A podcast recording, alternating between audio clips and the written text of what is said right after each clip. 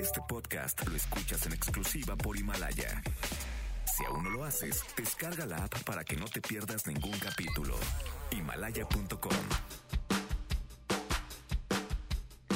¿Cómo le fue a México en las negociaciones con la Organización de Países Exportadores de Petróleo? Rosanetti Barrios, experta en energía, nos compartirá su análisis.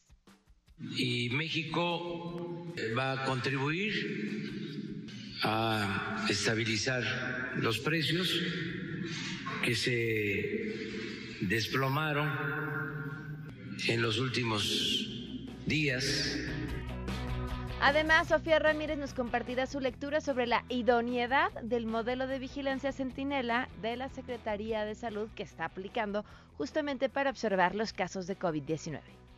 De esa manera, cambiaron del mecanismo de vigilancia de todo el mundo a mecanismos de vigilancia en lugares determinados específicos a fin de dedicar los recursos escasos a una mejor medición con mejor calidad de los datos. Tenemos buenas noticias, por supuesto, el show de la mañanera y más. Quédense, así arrancamos a todo terreno. MBS Radio presenta A Todo Terreno con Pamela Cerdeira. Si ustedes sienten que pasan de la felicidad a la angustia en cuestión de minutos, no se estresen, es un mal compartido y es que la información así nos trae a todos. Así que comencemos con las buenas noticias. Sin duda el acuerdo entre hospitales privados y el gobierno federal es de celebrarse. Más de 3.000 camas de hospitales privados recibirán enfermos del sistema público para que los hospitales públicos tengan más espacios libres para atender a pacientes con COVID-19. Es el Estado subrogando servicios cuando reconoce que no tiene la capacidad para hacer frente a una necesidad, en este caso, una emergencia. Sí, la fórmula no es nueva. Quizá por eso el empeño en señalar lo siguiente. Es un convenio, decía yo, solidario hablé con los directivos de las dos asociaciones de hospitales privados del país. Se portaron de primera. No es un convenio con fines de lucro. Esto es muy interesante darlo a conocer, destacarlo. Es eh, un convenio solidario de parte de ellos. Nos van a cobrar el mínimo. No va a haber ganancias, no va a haber utilidades. Por otro lado, el acuerdo de los países productores de petróleo salió adelante con todo y que México no accedió a la reducción de 400 mil barriles diarios. Por supuesto, apoyado por el anuncio de Estados Unidos de sumar a su reducción un porcentaje de lo que México rechazó. Las consecuencias de estas decisiones estarán en el aire, que por cierto, ya veremos qué se dice cuando sube el precio del petróleo y por ende la gasolina. Por último, no cesan las solicitudes del personal médico de IMSS y el ISTE de material para hacer frente a la emergencia. Y es que, a fuerza de repetir en conferencias matutinas y vespertinas números de material comprado por comprar o negociar, no se cambia la realidad que se está viviendo en el campo de batalla. Si bien, como en todas las emergencias, la sociedad civil es quien está sacando la cara para, por su cuenta, surtir y hasta fabricar algo de estos insumos. Y quizá la peor de las tragedias no sea un Estado mal preparado, sino el pésimo resultado que se tiene cuando se combina el miedo con la ignorancia. Y es que la cara más fea de la pandemia es la de las personas que han atacado a personal de salud por miedo a ser contagiados. Salir de esta es gracias y solo gracias al trabajo que están haciendo quienes atienden a los enfermos. Si hay algo que les debemos decir, es gracias. De corazón, muchas gracias.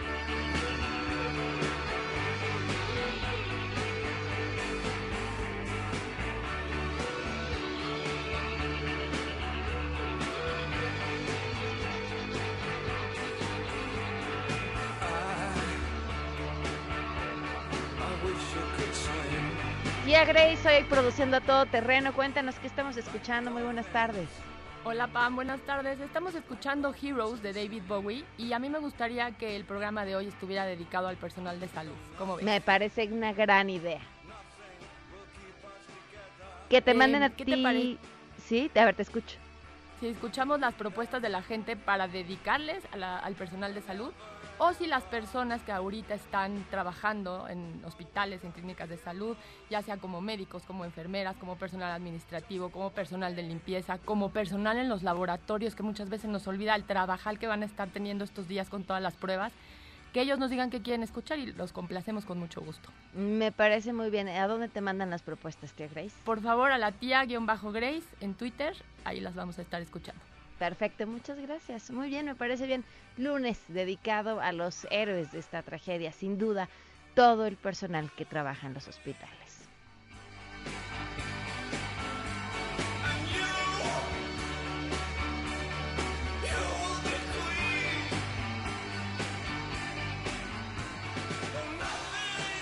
Gracias por acompañarnos en este lunes 13 de abril del 2020.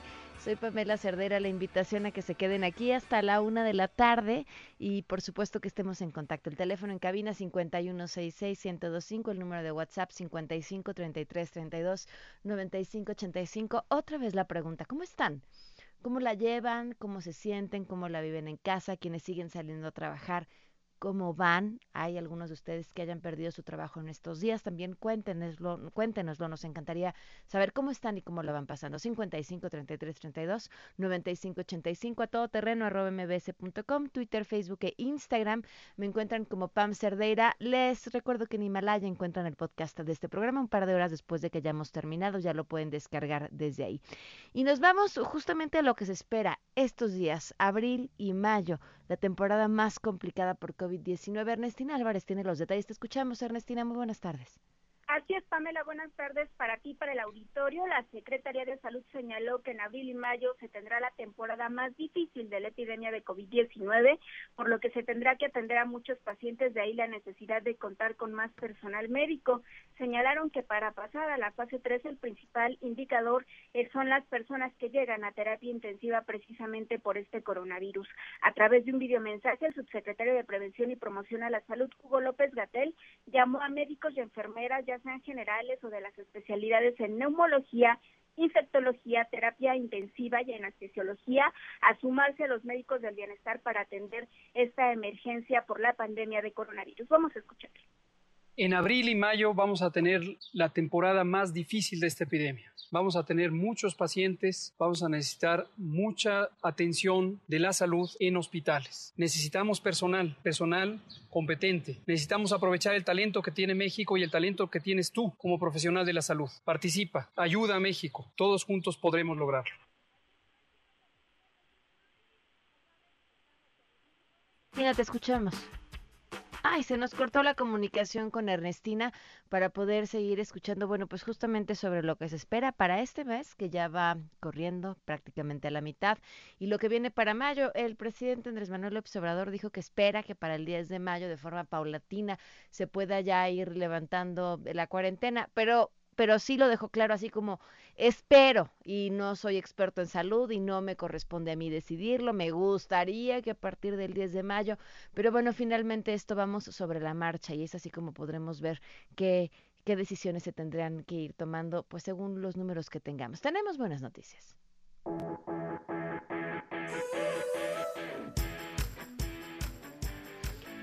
Citlali Sainz, cuéntenos buenas noticias para las personas que, que, se dedican a vender a través de, pues, de la digitalización de sus servicios. Te escuchamos. Buenas tardes. Hola Pamela, buenas tardes a ti también a nuestros amigos del auditorio. Pues sí, a fin de dinamizar el comercio de productos básicos en la actual contingencia sanitaria y evitar sobre todo pérdidas de empleo y cierre de negocios por el coronavirus, la Confederación de Cámaras Nacionales de Comercio, Servicios y Turismo pondrá en marcha un conjunto de aplicaciones que permitirán a los pequeños comercios seguir activos con ventas en línea. Y es que la Concanaco que encabeza José Manuel López Campos indicó que en los próximos días se va a lanzar al mercado esta herramienta digital. Es una aplicación que es de fácil acceso para los micro, pequeños y medianos empresarios, al igual que para los compradores que pues requieren algún producto o servicio a domicilio. Destacó que en esta aplicación pues estará disponible a cualquier negocio como abastecedor de productos básicos,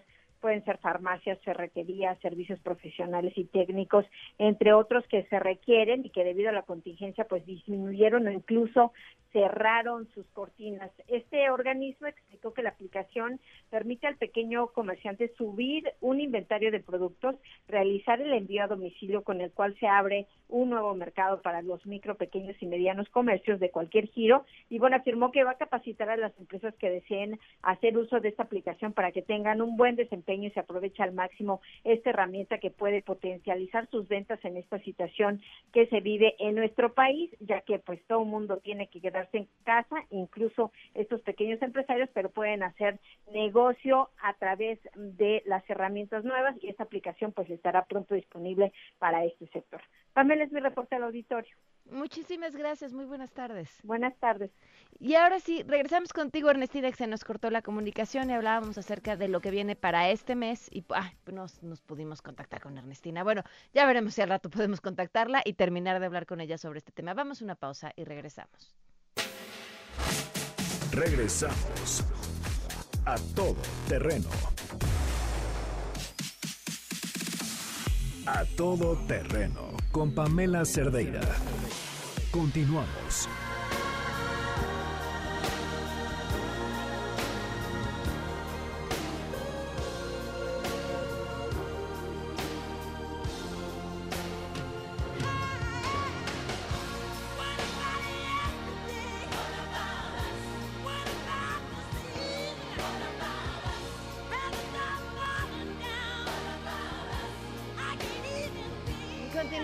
Terreno hoy escuchando música para los héroes de esta historia, sin duda.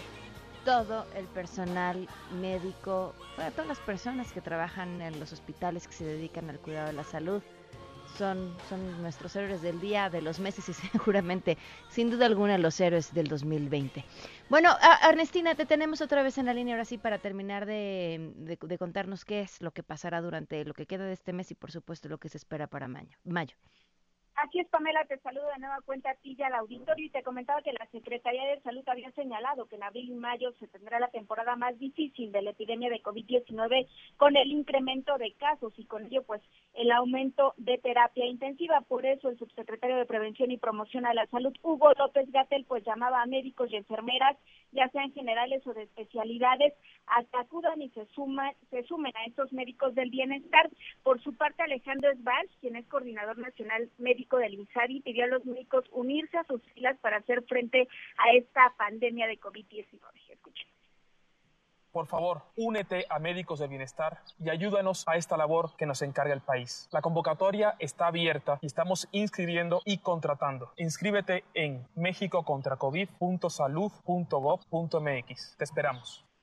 Las autoridades de salud buscan contratar a 6.600 médicos entre especialistas y generales, así como a 12.300 enfermeras. El objetivo y es que pues el, la mayor contratación se dé a especialistas en neumología, infectología, terapia intensiva y anestesiología que se van a requerir para los cuidados intensivos de aquellos que enfermen de gravedad de coronavirus. Hasta aquí el reporte. Bueno, muchísimas gracias. Muy buenas tardes. Buenas tardes. Veremos cómo nos va en esta convocatoria. Otros temas. Bueno, todo lo que ya habíamos estado comentando la semana pasada sobre el asunto del petróleo, lo que hemos estado comentando a lo largo de las últimas semanas, la caída drastiquísima en los precios, este mm, acuerdo del que pues México prácticamente se levantó de la mesa, eh, Estados Unidos entró al quite y finalmente se cierra. Nos acompaña para darnos luz en toda esta historia Rosanetti Barrios, ella es experta en energía. Rosanetti, ¿cómo estás? Muy buenas tardes. Como siempre es un gusto poder platicar contigo. Muchas gracias, Pamela. Muy bien, gracias. Al gusto en saludarte a ti y a tu auditorio. Pues en vilo, prácticamente eh, la semana pasada, después de una reunión, ¿cómo podríamos definirla? Um, ¿Atropellada? Eh, conforme el papel de México. De verdad, eh, inédita, ¿no? Ajá. Eh, y con una trascendencia, pues más que relevante, porque estamos hablando de una reacomodo completo de los mercados. Eh, yo te diría, si me permites empezar a abordar el tema, que este acuerdo, eh, para entender el alcance de la, lo que representa el acuerdo, por lo menos desde mi punto de vista, hay que recordar que esta, este problema gravísimo de los mercados de hidrocarburos inicia con la caída en la demanda como consecuencia de la pandemia que estamos viviendo. Entonces tienes a usuarios que están consumiendo mucho menos un problema de caída eh, global de, la, de, las economías y por lo tanto pues los precios empiezan a ajustar, la gente deja de consumir y por lo tanto la producción petrolera pues empieza a acumular, se tiene que almacenar porque no estás vendiendo. En medio de esta circunstancia ya detonada por el problema del coronavirus, eh, el grupo de la OPEP ampliado, en donde está Rusia, que es otro de los, de los productores más importantes del mundo, decide, o bueno, revienta, digamos, el acuerdo que traía, que había estado firmando periódicamente desde el 2016 para recortar producción y tratar de estabilizar los precios. Ante esta negativa de Rusia de continuar firmando ese acuerdo, lo, Arabia responde de una manera brutalmente agresiva y toma la decisión de incrementar su producción petrolera. Es decir, a una circunstancia en donde ya no se consumía lo que se estaba produciendo originalmente, Arabia todavía dice voy a producir más y entonces el mercado empieza a literalmente nadar en petróleo. Y por lo tanto los precios se van al suelo a niveles eh, muy, muy, muy preocupantes porque ya no hacen eh, rentable la producción de una gran cantidad de barriles. En este contexto, digamos, tenemos, por lo tanto, teníamos una crisis única, una crisis donde tienes problemas de oferta, empezó con un problema de oferta, de demanda, perdón, porque no se está consumiendo, y a eso se agrega el problema de la oferta. Por lo tanto, la reunión de la OPEP, el simple hecho de decir, bueno, eh, tenemos que meter, tratar de resolver el tema y llegar a un acuerdo, es una señal positiva es bueno que se haya acordado un recorte que quedó en 9.7 millones de barriles, aunque ese fue el acuerdo de la, de la, del grupo ampliado, aunque después haya salido Arabia a aclarar que había por ahí un par de barriles, de dos, dos millones más de barriles que iban a poder recortar, porque Arabia y Kuwait tienen una base más alta. Bueno, ¿esta condición es positiva para el mundo? Sí, porque por lo menos quiere decir que no vas a seguir produciendo, digamos, de más y por lo tanto sigue eh, presionando los precios hacia abajo. Lo que es muy claro, y esto pues ya se preveía así, cuando se habló de que se iba a recortar 10 millones, insisto, solo quedó en 9.7 porque, porque México no aceptó reducir 400 mil, sino 100 mil. Em, ya se preveía que no iba, que, que, es, este acuerdo, este corte no iba a ser suficiente. ¿Por qué? Porque sobra mucho petróleo en el mundo pero digamos que por lo menos se resuelve un lado de la, de la ecuación, por lo menos ya no tienes una sobreproducción que sigue agravando y agravando y agravando el problema. Claro. Nos podemos concentrar ya en lo que para mí sí es el verdadero problema, el que sí hay que atender de manera urgente, que es la destrucción de la demanda, la afectación económica global en la medida en que no se tiene claro cuándo es que va a empezar a recuperarse la economía, porque primero tenemos todos que salir de las casas para volver a producir. En esa medida es que los mercados, específicamente del petróleo, hay otros también, que no acaban de reaccionar. La reacción de los precios del petróleo a la decisión de la OPEP es muy eh, muy cautelosa. Los precios subieron, sí, pero, pero no, parece que no se sostienen mucho arriba. Están, yo te diría, mm, muy estables. Y esto se entiende, vuelvo a insistir, porque soy, sigue sobrando petróleo y porque no queda claro cuándo viene la recuperación económica. Sin embargo, quiero ser clara, es bueno tener un acuerdo para que no se siga inundando el mercado. Esa es la condición internacional. Ahora, si me permites, me gustaría hablar un poco de la condición nacional. ¿Esto qué quiere decir para México en este contexto? Bueno, lo que para mí queda muy claro con esta posición que se tuvo en la reunión es que no hay ningún indicio que permita pensar que esta administración va a cambiar su decisión de invertir en Pemex para producir más petróleo.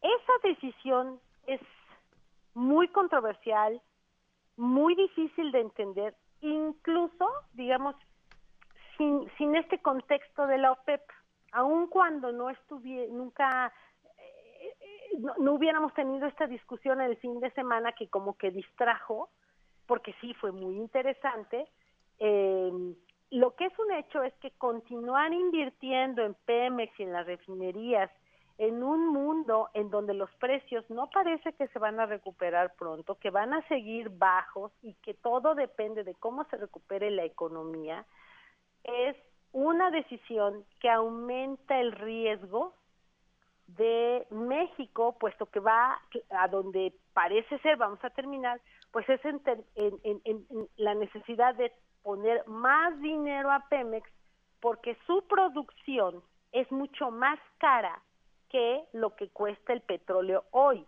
Y pongo un ejemplo, en diciembre, con los números del año pasado, lo que vimos es que Pemex produjo cada barril a 60 dólares, ya con los impuestos.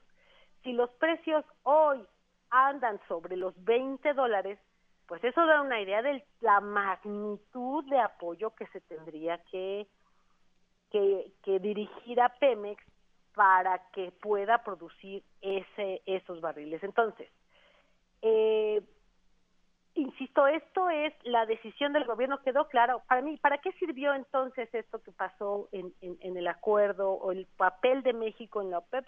Pues fue el ratificar que no hay forma de que este gobierno ajuste la política petrolera que ya tiene definida. Y eso implica mandar recursos a un negocio que no está siendo en absoluto rentable, lo cual de suyo ya es cuestionable, pero en el contexto en donde tenemos una pandemia que atender, necesidades urgentes en materia de salud y de recuperación económica, ahí se entiende mucho menos.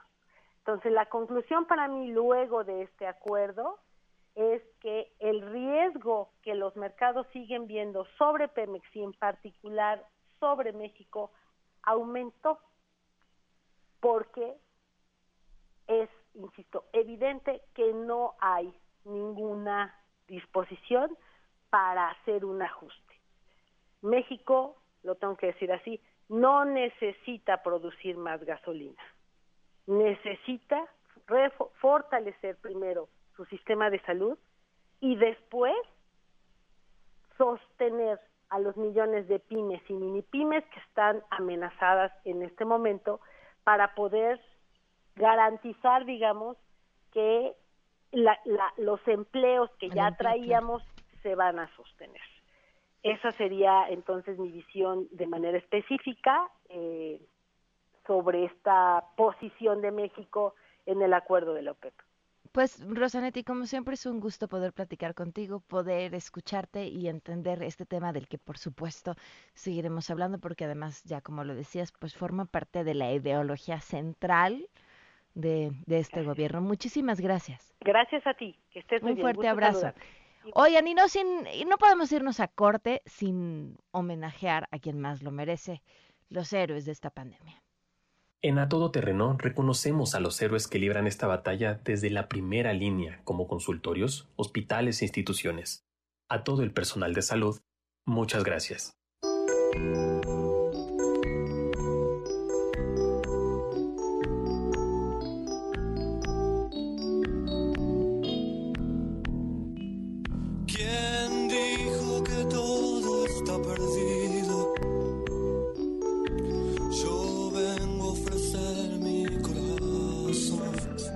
Enfermera Silvia Rosa Saucedo, trabajo en el Hospital General de Tijuana, llevo 14 años trabajando en la Secretaría de Salud, soy madre de cinco hijos, tengo al mejor esposo del mundo, mi gran apoyo, vivo la pandemia como la mayoría del personal de salud, de frente y sin agachar la cabeza. Nos enfrentamos a un gigante invisible que cree que es invencible, pero juntos podremos vencerlo. Nosotros estamos haciendo lo que mejor sabemos hacer. Lo estamos enfrentando cara a cara y estamos trabajando hombro con hombro, pasando la estafeta turno a turno para poder vencerlo. Estamos poniendo nuestra vida, nuestra salud y bienestar por ti. Jamás te dejaremos solo. Estamos dejando nuestras familias por amor para evitar llevar un riesgo a casa. Algunos hacemos más sacrificios que otros, pero el objetivo es el mismo, vencer al COVID-19. Pero te necesitamos. Solos no podemos. Tú tienes la principal arma para evitar que esto se fortalezca y nos gane. Ayúdanos quedándote en casa. Protege a los niños. Protege a nuestros adultos mayores. Si tienes que salir, cuídate, respeta tu sana distancia, lávate las manos constantemente y no te toques la cara. Si usas transporte público, usa cubrebocas. Si tienes tos, usa cubreboca. Cuando llegues a casa, no abraces, no beses, no saludes de mano. Lava tus manos y utiliza una solución sanitizante para evitar contagios. No te conviertas en una estadística. Tu familia te necesita. Cuídalos. Cuidándonos, cuidándote.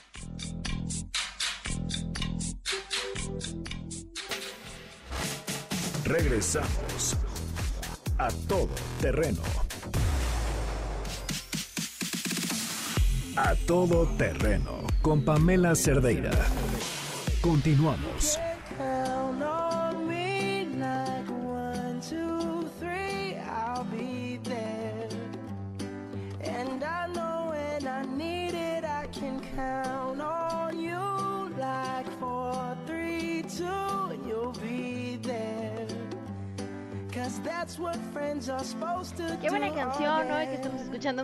Para los héroes de esta historia. Bruno Mars, Count on Me, que la pide Juan Miguel, dedicada a su mamá que es enfermera. Oigan, y bueno, pues nada como el reto que nos está poniendo hoy la vida, sin duda también puede representar oportunidades para salir adelante. Eh, en este mes de abril, en la situación así como está, puede ser también una oportunidad para iniciar un negocio independiente. Mary Kay abre esta oportunidad para que lo hagan desde su casa. Pueden obtener ingresos adicionales. La bolsa Mary Kay by Lowell in the Sky por solo 68 pesos y una inversión mínima. Lo único que tienen que hacer es meterse a marykay.com.mx, contactar a su consultora de belleza independiente y así empezar a cumplir sus sueños con Mary Kay. Es una excelente oportunidad para quienes no habían visto en esto, pues una, una forma distinta de hacer negocios. Nos acompaña ya en eh, la línea Sofía Ramírez, directora general Junta de Investigación aplicada en Mexicanos contra la Corrupción y la Impunidad. Sofía, ¿cómo estás? Muy buenas tardes. Pamela, buenas tardes a ti y a todos los que nos escuchan. Suena como súper bien tener nuevas oportunidades de trabajo eh, de manera independiente en casa, así que sí, a darle y a quedarnos aquí a ser más productivos cada vez. Pues sí, finalmente bien dicen que las crisis pueden ser también oportunidades, es una forma de, de voltear a ver los panoramas que antes ni siquiera nos hubiéramos planteado, pero hoy te trae aquí otro tema, Sofía, que es justamente el del modelo de vigilancia utilizado para contar todas las noches cuántas personas hay infectadas eh, por COVID-19. Es correcto, Pamela. Vamos a platicar de qué es el modelo Centinela, que tanto debate ha habido en redes sociales, pero no sé bien eh, si a todos los que nos escuchan les quede claro por qué Centinela y la discusión alrededor de Centinela es importante. Nomás para retomar un poquito, Centinela es un mecanismo de revisión y medición del avance de una pandemia o de una epidemia que se utilizó en 2009 y que desde entonces se ha ido perfeccionando eh, a través de guías que publica la Organización Mundial de la Salud y la Organización Panamericana de la Salud y bueno, pues consta en no hacer pruebas a todo el mundo o a todos los enfermos, digamos, con síntomas leves y con síntomas eh, severos, sino solamente hacer un muestreo. ¿Qué significa? Bueno, pues que no se toman eh, el registro de, de eh, la prueba, digamos, de cada una de estas personas, sino solo de aquellos que se acercan a los centros de salud que están avalados por parte de la Secretaría de Salud para ello. Bueno, para no darle más vueltas al asunto, en México el Instituto Nacional de Enfermedades Respiratorias eh, decretó o determinó que se hiciera el 100% de pruebas de COVID-19 a aquellas personas que llegaran con síntomas graves. Es decir, que tengan una temperatura muy alta, que tengan tos seca, que tengan dolor en el cuerpo, que no puedan respirar fácilmente, eh, etcétera y solamente al 10% de aquellas personas que lleguen con síntomas leves. Entonces, habiendo descartado influenza en la mayoría de los casos, porque la prueba de influenza es más barata, con el registro de estas de, de contagios es que se va eh, informando noche con noche pues, y que ya ahorita tenemos eh, casi 4.000 confirmados. Tenemos al día de ayer, no más de 4.000 confirmados. Al día de ayer tenemos 4.661 personas de casos confirmados, que significa que son 4.661 pruebas que dieron positivo. Bueno, hasta aquí todo bien, pero Centinela lo que hace es que multiplica esto por un factor de corrección o un factor de expansión, como se dice en las encuestas. Cuando tú levantas una encuesta del INEGI, por ejemplo, de empleo, de población, de ocupación, de, mm, vaya, de lo que quieras, siempre, no, no es que le vayas a preguntar a todo el mundo, no es un censo, es una encuesta. Entonces, siempre lo multiplicas por un factor para saber a cuánta gente representa ese numerito a lo que tú les registraste, pues la opinión o la circunstancia, en este caso, la confirmación de que tienen COVID-19. Al multiplicar esta, este número de 4.661 casos por el factor de expansión, obtendríamos el número correcto de casos confirmados, eh, de casos estimados de la enfermedad. La semana pasada Hugo López Gatel, habiendo tenido eh, 1.500 menos casos confirmados el 8 de abril, 3.181, nos informaba en su conferencia vespertina que había que multiplicar ese número por 8. Y entonces tendríamos pues, 26.000 eh, enfermos más o menos al jueves de la semana pasada. Si ese mismo ejercicio lo hiciéramos hoy día, tendríamos un número distinto, porque ahora tenemos al día de ayer, pues 4.671 por 8.3 tendríamos casi 40 mil personas eh, estimadas como enfermas. Ahora, eso tiene varios asegúnes. El primero es que, bueno, del lado positivo, es, es más costo efectivo, es más barato que si hiciéramos pruebas a todo el mundo, porque las pruebas son caras, cuestan entre 40, 50, 60, 100 dólares, que solamente los insumos para levantarlas, digamos, el palito que te meten en la nariz, más mandar al laboratorio todo para que para que te digan si estás enfermo o no pero además requiere personal capacitado. Si a mí me dieran 50 de esas pruebas para que yo las levantara, yo soy economista, yo no voy a poder levantar esas muestras. Entonces, no solo es el número de pruebas, sino el número de personal capacitado posiblemente que pudiera levantar esas pruebas. Entonces, pues bueno, se decide en México usar Centinela y, y está bien para medir el avance de la pandemia, pero nosotros consideramos como investigadores aplicados que es importante la transparencia completa. ¿A qué me refiero? que a mí me dice que el doctor López Gatel, que es mi única fuente de información sobre la pandemia como ciudadano, que me quede en mi casa, yo me quedo en mi casa en la medida de lo posible. Pero también si me dice hay que multiplicarlo por ocho, primero me asusto, porque digo, Dios de mi vida, si cada día van confirmando más casos, cada día los multiplico por ocho, y no importa si es el día uno o el día 500 de la pandemia, vaya, yo espero que no nos dure 500 días, pero... No, incluso él dijo que ese número por el que se multiplicaba también iba a ir cambiando.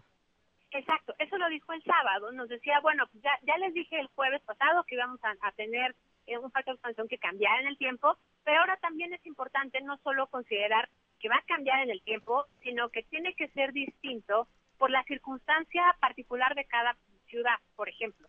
No, es lo mismo Tijuana, ciudad fronteriza, con un, un flujo muy importante de personas, tanto documentadas como indocumentadas, o la Ciudad de México o Monterrey, o la zona metropolitana en el Estado de México, vaya, hay muchísimos casos específicos donde la gente no puede dejar de salir a trabajar, sigue utilizando el transporte colectivo para llegar a sus lugares de trabajo formales e informales.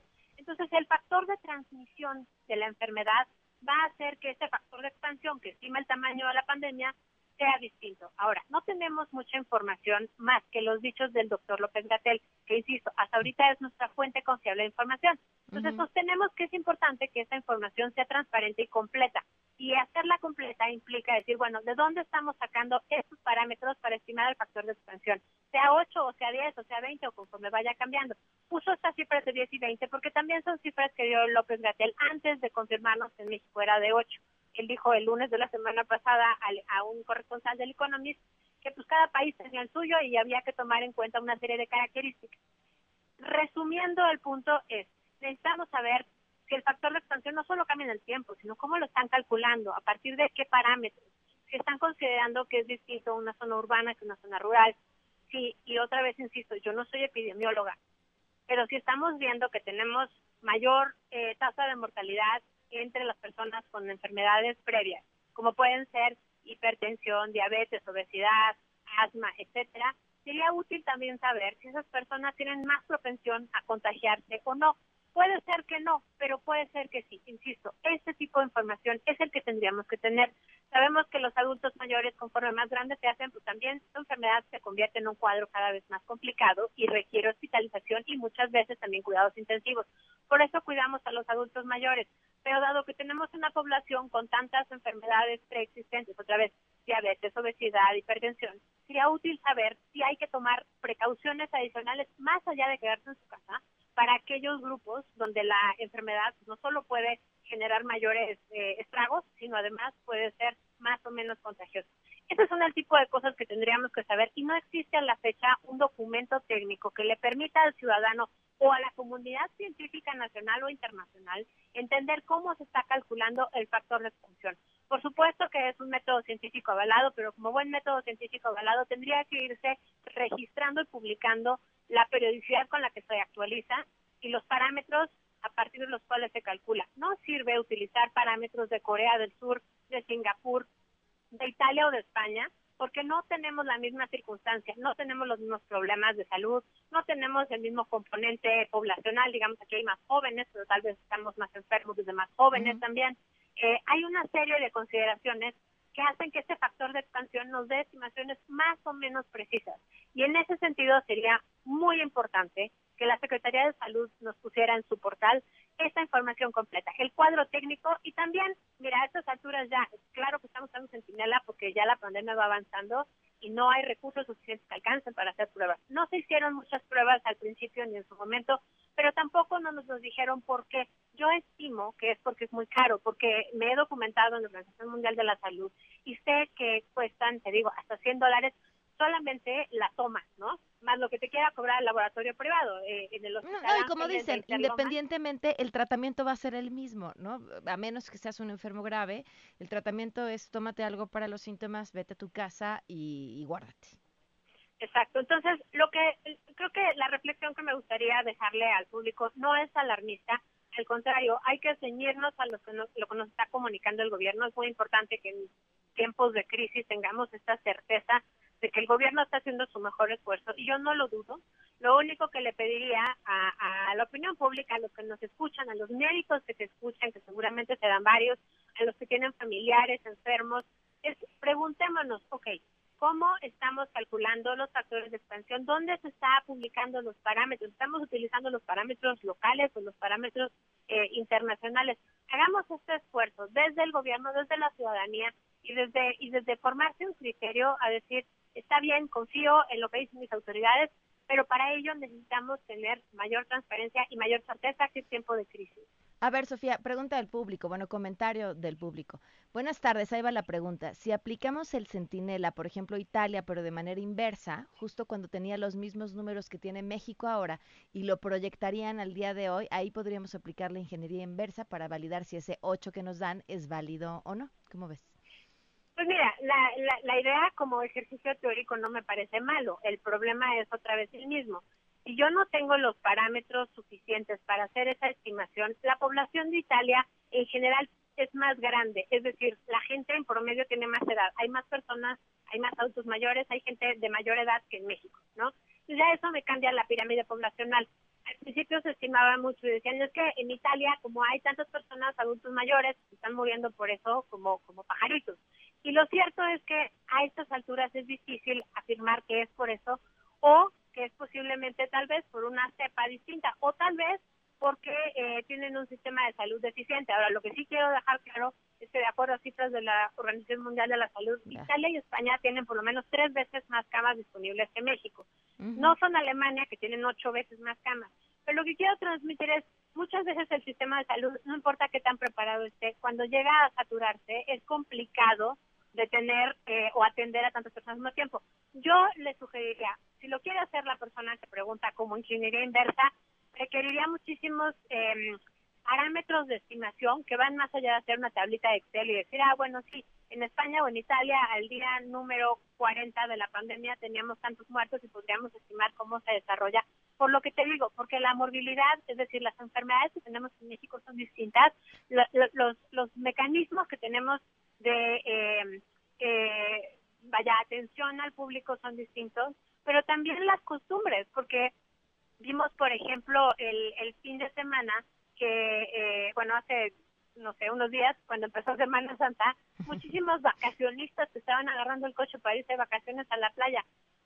eso es como ganas de no entender. España e Italia les pasó esto hace un mes.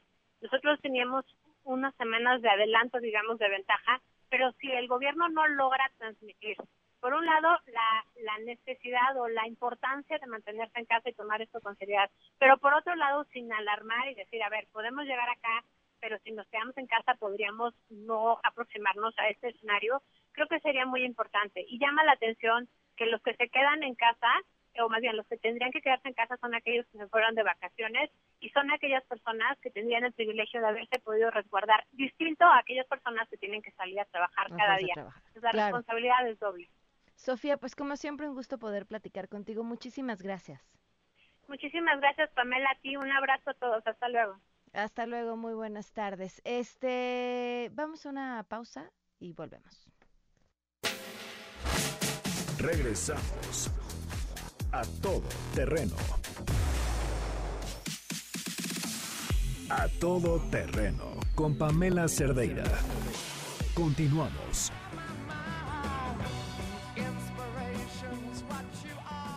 Continuamos a todo terreno. Esta canción Thank You que la pidió Alondra, por supuesto, dedicada a todo el personal de salud. Y no hay mejor manera que para despedirnos que con buenas noticias. MBS 102.5, contigo en casa, tiene para ti buenas noticias.